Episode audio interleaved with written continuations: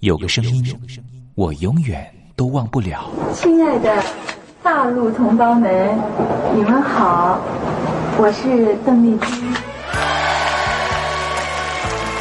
要跟大家说的是，我很高兴的能够站在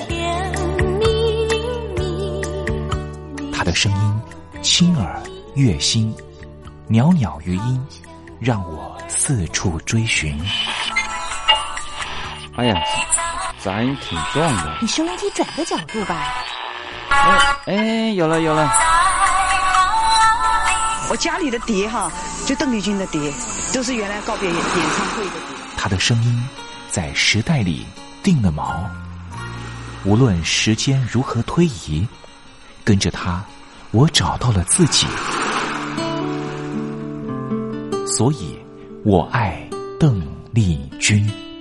是你是你，梦见的就是你。东山林制作主持。谢谢，谢谢，非常的感动，谢谢大家。梦见的就是你，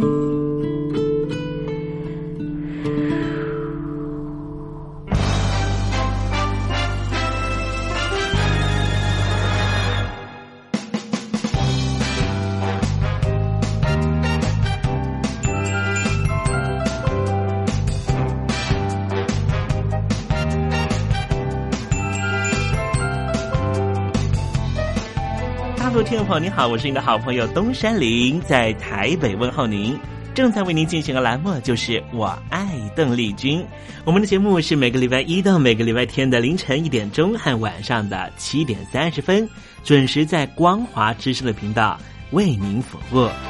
哇，又到了双休假日的时候啊！双休假日在家里头和家人团聚，或是呢和朋友出去玩乐，最重要的是什么呢？就是在双休假日的时候，千万一定要保有好心情啊！笑靥堆满脸，人人都欢喜。这笑啊是什么呢？快乐的时候的面部表情，当然也可以是面部没表情，可是心里却很高兴啊。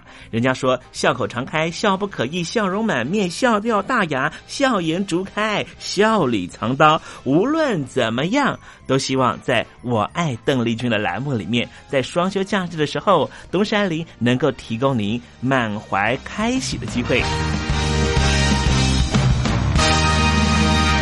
在双休假日的《我爱邓丽君》的栏目里面啊，东山林啊特别为您推出的单元就是“丽君爱说笑”。邓丽君啊，据说是一个非常喜欢捉弄别人、搞笑的人啊。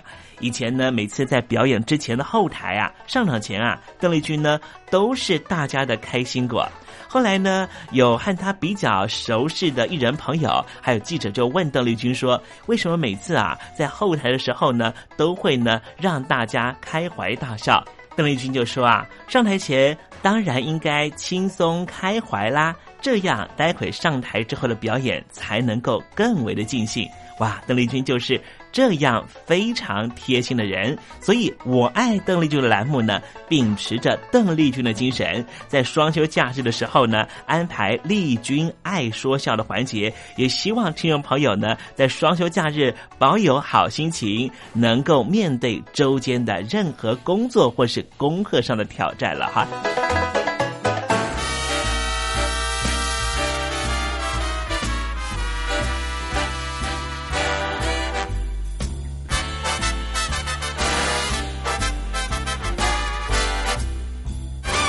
好，节目的一开始呢，先送上一首邓丽君的好听歌曲。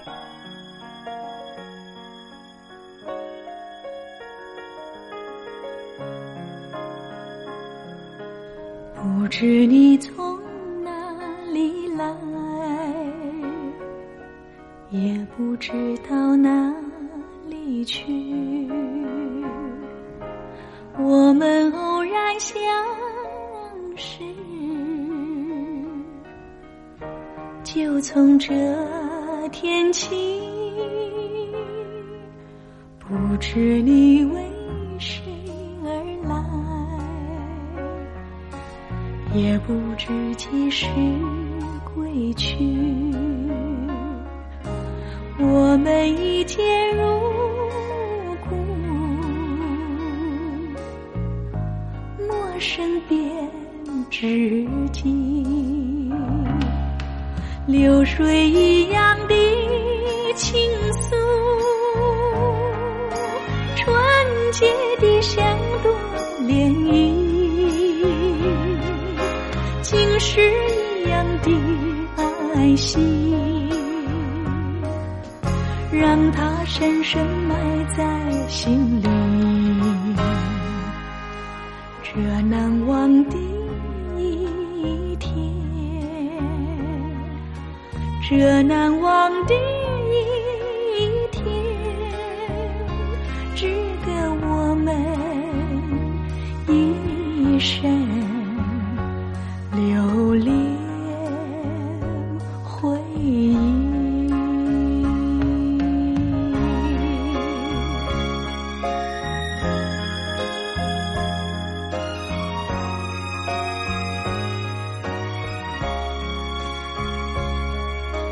不知你从哪里来，也不知道哪里去。我们偶然相识，就从这天起。不知你为谁而来。也不知几时归去。我们一见如故，陌生变知己，流水一样的倾诉，纯洁的像朵涟漪。竟是一样的爱惜，让它深深埋在心里。这难忘的一天，这难忘的一天，值得我们一生。留恋回忆。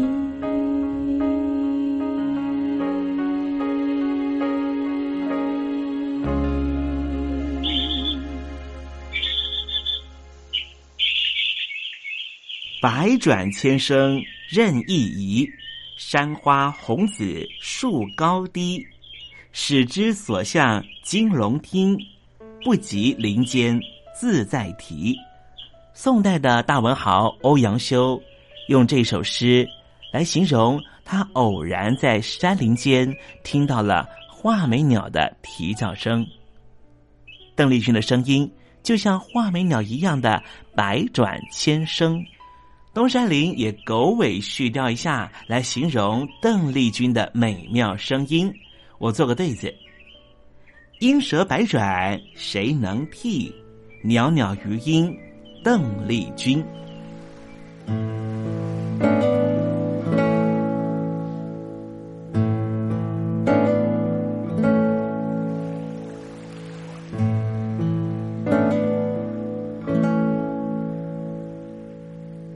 这里是光华之声，正在为您进行的栏目就是《我爱邓丽君》。我们的节目是每个礼拜一到每个礼拜天的凌晨一点钟和晚上的七点三十分，准时在光华之声的频道为您服务。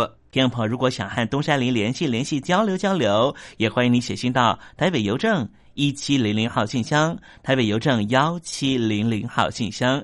接下来为您进行的环节就是丽君爱说笑。丽君爱说笑， 丽君爱说笑，今天是双休假日，东山岭天蓬安排比较轻松的环节啊。这是吴兆南老师和魏龙豪老师合说的对口相声《再批三国》。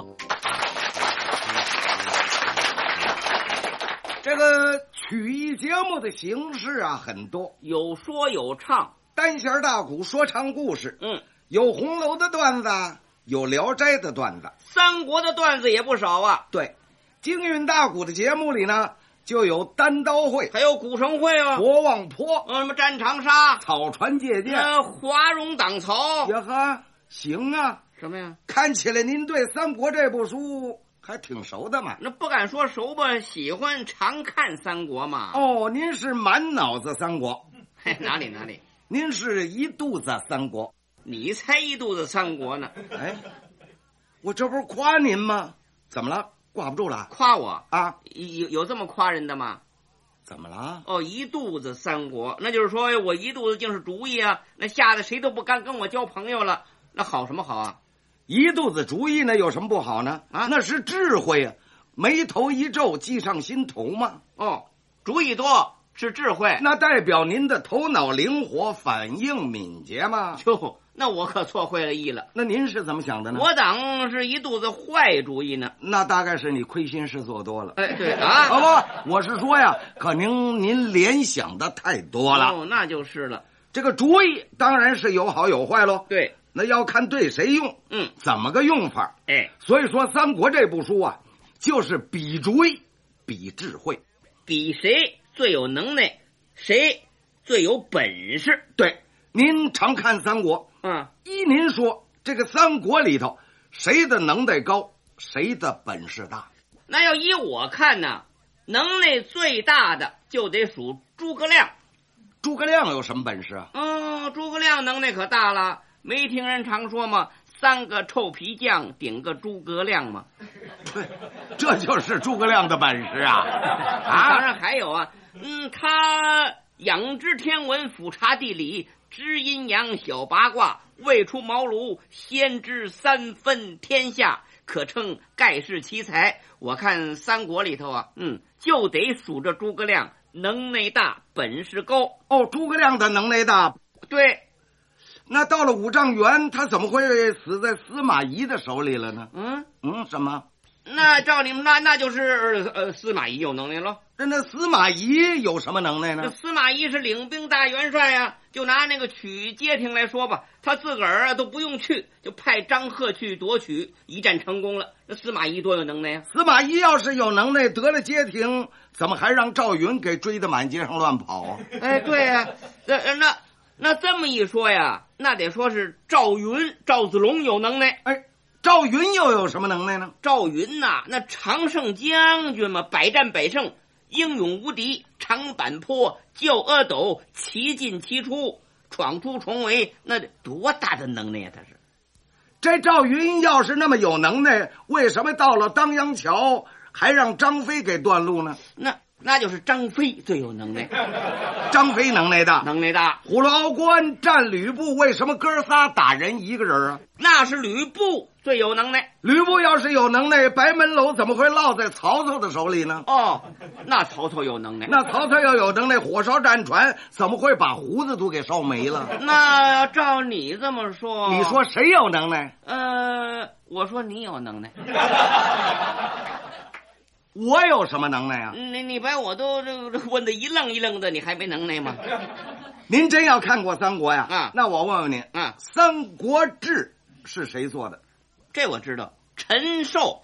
《三国演义》谁写的？罗贯中啊。谁都批过三国？这我也知道，金圣叹金批，毛宗岗毛批，乾隆皇上御批。还有呢？还有啊？啊，哎，还有谁呀、啊？魏批。哦，魏批，这这我知道。听说过，那不说那个赵子龙卖年糕那个对不对、啊？那是早期的作品了。啊啊啊！我最近您又最雷公胡批了些个什么呀？这都是有根有据的。什么叫胡批呀、啊？哎，哦，最近还有新发现。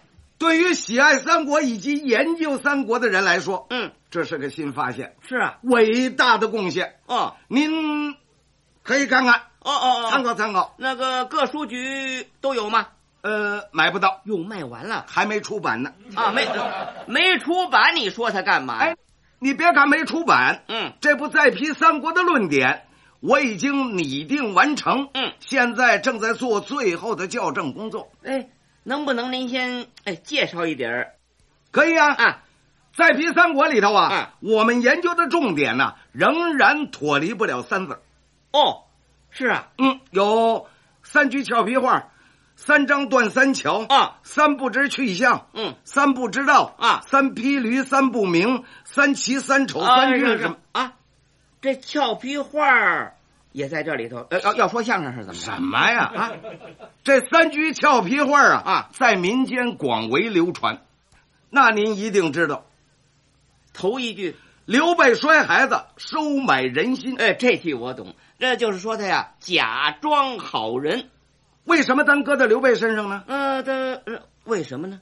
哎，这点就表明了啊，刘备奸诈的政治手腕。哦，刘备摔孩子，摔的是谁呢？嗯，他的儿子阿斗啊，他收买谁的人心呢？赵云呢？还有呢？还有啊，还有谁？赵云揣着阿斗啊，杀了个齐进齐出，对，闯出曹营是见着刘备，把阿斗交给他爸爸手里。刘备不但没亲一下这个儿子，还当着文武群臣说：“魏亦如此，险伤孤一员勇将，要你何用？”吧唧，把那孩子给摔地下了，那不摔死了吗？死不了。怎么我不是说过吗？啊，刘备这长相跟人不一样啊，这碍着模样什么事了？两耳垂肩啊，他这个双手啊过膝呀、哦，刘备的胳膊特别长哎，你想啊，他这么一哈腰，啊把孩子就放地下了。啊！还没等这孩子翻身呢，他又把他抄起来了。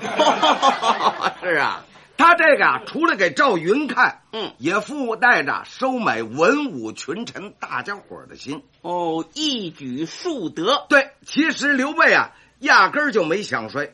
他要是真想把阿斗给摔死啊，嗯，那赵云也不愿意。怎么呢？他为了救这孩子，杀了个齐进齐出，是累得跟龟孙子一样啊糊里糊涂你把孩子给他摔死了，嗯，他不是白费劲了吗？哎，那倒是。刘备摔孩子，收买人心；那么这第二句俏皮话又是，张飞拿耗子，大眼儿瞪小眼 儿。哎，这句又怎么讲呢？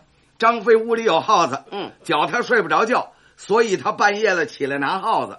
大眼瞪小眼儿呢你？想啊，那张飞眼睛多大？嗯耗子眼睛多小？啊他看见耗子光瞪眼，啊，哎可不知道应该怎么拿。小爷耗子也不知道应该怎么跑，两边干瞪眼。嗯哦，干耗着，对，这话就是说呢，有些人呢遇见事儿光着急，想不出主意来。你看我，我看你，一块儿大眼儿瞪小眼儿，解决不了问题。嗯那第三句呢？周瑜当当，穷都督，这我知道，怎么讲呢？这周瑜啊，官拜水军都督，可是呢，他不贪污，不受贿，不收红包，嗯，不拿回扣，吃死薪水。等小孩上学交学费啊，没钱了，把靴子当了，哎，交学费。所以说呢，就叫周瑜当当穷都督。哦，这句俏皮话是这么讲吗？那呃，依您说这个都督啊是借字抄音，啊，这句话呢是批评那些个碎嘴子，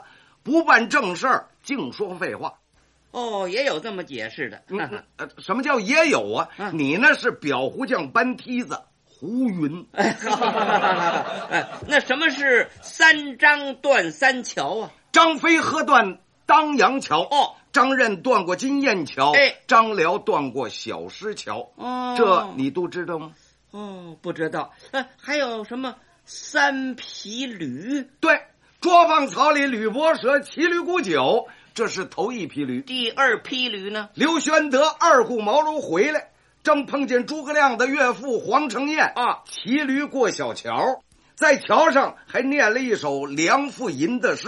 那是什么词儿啊？夜北风寒，万里同云后。长空雪乱飘，改尽江山旧。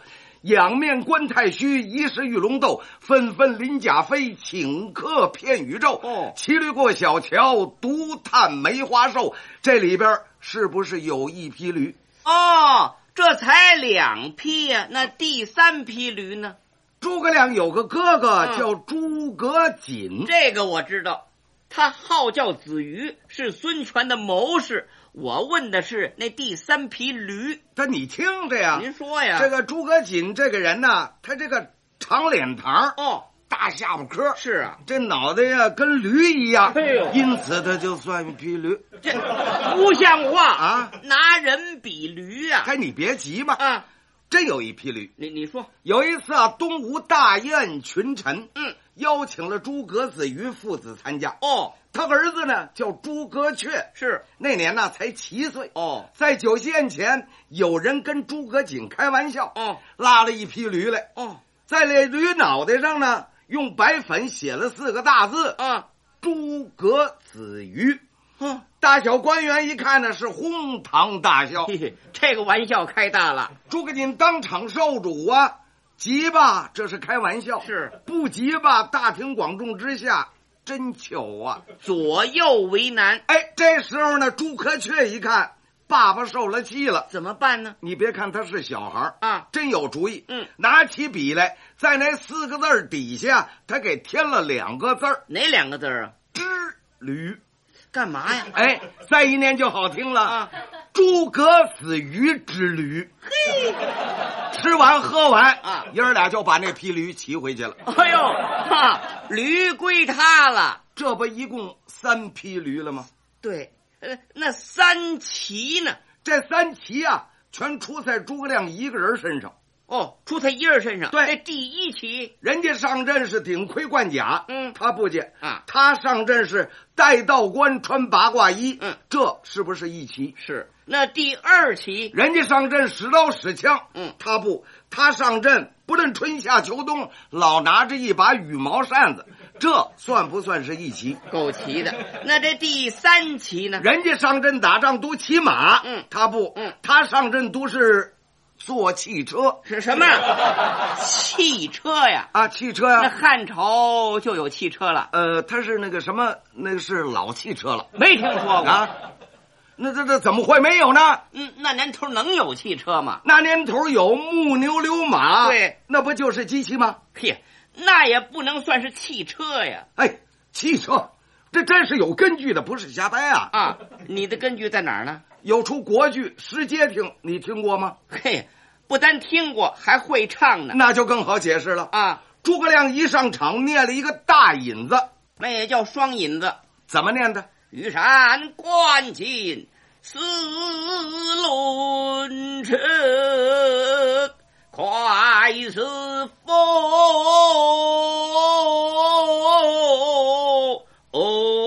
风啊云。哦好了，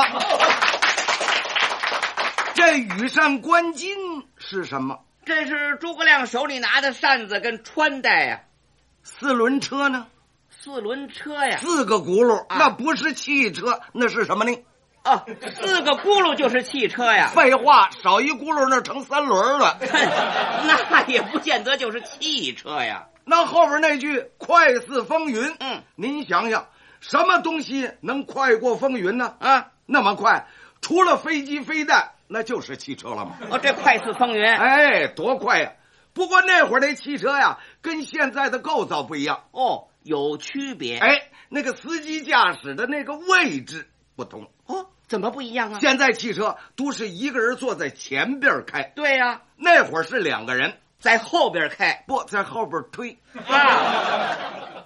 那你说他干什么呀？这不推他不走嘛。哎 哦，这么个三奇，对，诸葛亮一个人包办了。那什么又叫三不明呢？三国里头有三个人，嗯姓名不明啊，一个是有姓无名，一个是有名无姓，嗯还有一个是无名无姓。别忙，别忙，别忙。嗯，您说清楚了，这是谁跟谁，什么跟什么？有姓无名的是东吴的乔国老，不不对，不对，嗯，他不是姓乔名国老吗？嗨，这国老是皇亲的称谓，哦不是人的名字。啊说白了，这也就是老丈人。哦，你们家的人是有叫国老的，还是有叫国舅不的？不不，都没有。还是的，所以他有姓无名、哦，对，哎，不对呀、啊，乔国老有名字，叫什么呀？乔玄。你是打哪儿听来的？那国剧《甘露寺》里头，老生一上来不是报，呃，老夫乔玄。乔玄那不对，怎么不对？书本里头根本没名字，那是后来编戏的，给他编了个名字叫乔玄。哎那为什么单叫乔玄呢？呃，他姓乔，没有名字，他那名字在那儿悬着。哦，悬着呢。啊啊，那有名无姓呢？那王司徒《乔氏连环计》里边的貂蝉，貂蝉有姓啊？姓什么？姓貂，名蝉，字丫鬟嘛。哎呀，这个人真糊涂啊！嗯，那貂蝉是王元甫里一名歌妓呀、啊。啊，貂蝉是他的艺名，他的本名叫任洪昌。这三国原文上没有这个呀？史上有啊。啊，哦，光看演义，您就研究三国呀。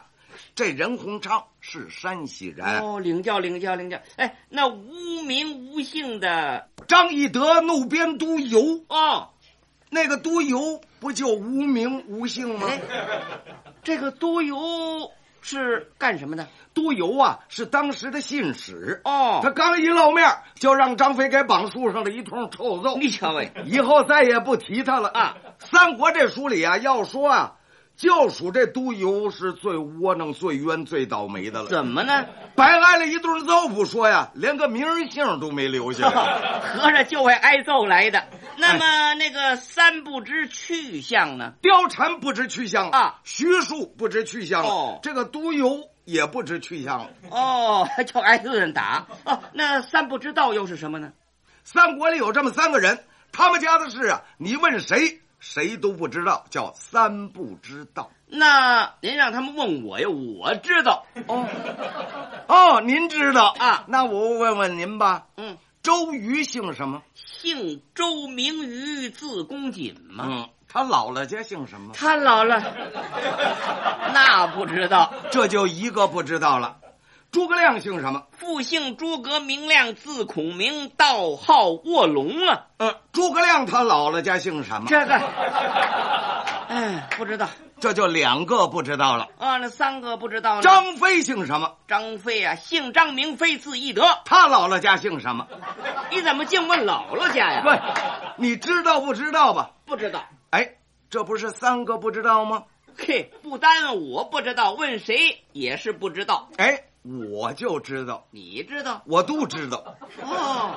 那周瑜他姥姥家姓什么？姓纪，诸葛亮他姥姥家呢？姓何，这三国的原文里头没有啊？怎么没有呢？他是你没注意呀、哪点儿有啊？周瑜临死的时候仰天长叹，说了一句话，啊就把他跟诸葛亮的家世背景都说得很清楚啊。哦，说什么来着？既生瑜而何生 亮，这就是说，姓纪的老太太生的周瑜，姓何的老太太生的诸葛亮嘛。哎，不对呀、啊，不对，人家是说啊，既然生了我周瑜了，又何必再生诸葛亮来气我呢？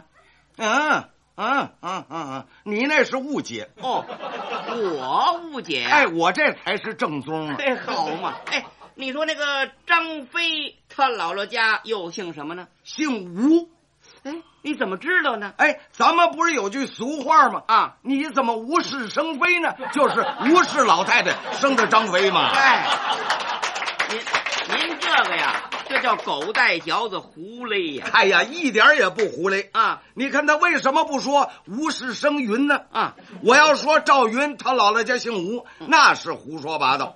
张飞他姥姥家姓吴，没错了。还没错呢。嗯哼，啊，他无事生非呀、啊就是说那个无聊的人没事儿找事儿。嗯，不不不不不，误解误解，你这是误解啊啊！你虽然看过三国，你不能算是研究过三国。嗨，你净问姥姥家，那谁能知道啊？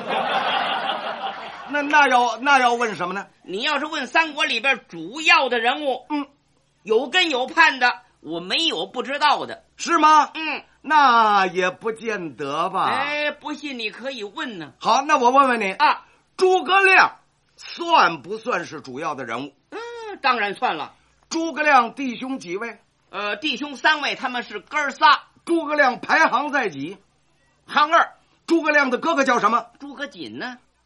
诸葛亮的弟弟叫什么？诸葛均、诸葛亮的爸爸叫什么？诸葛圭，诸葛亮他爷爷叫什么？他叫叫不不不不知道，哎，不知道了吧？啊告诉你，哎记住了，是这是学问。诸葛亮的祖父叫什么？猪八戒，嗨，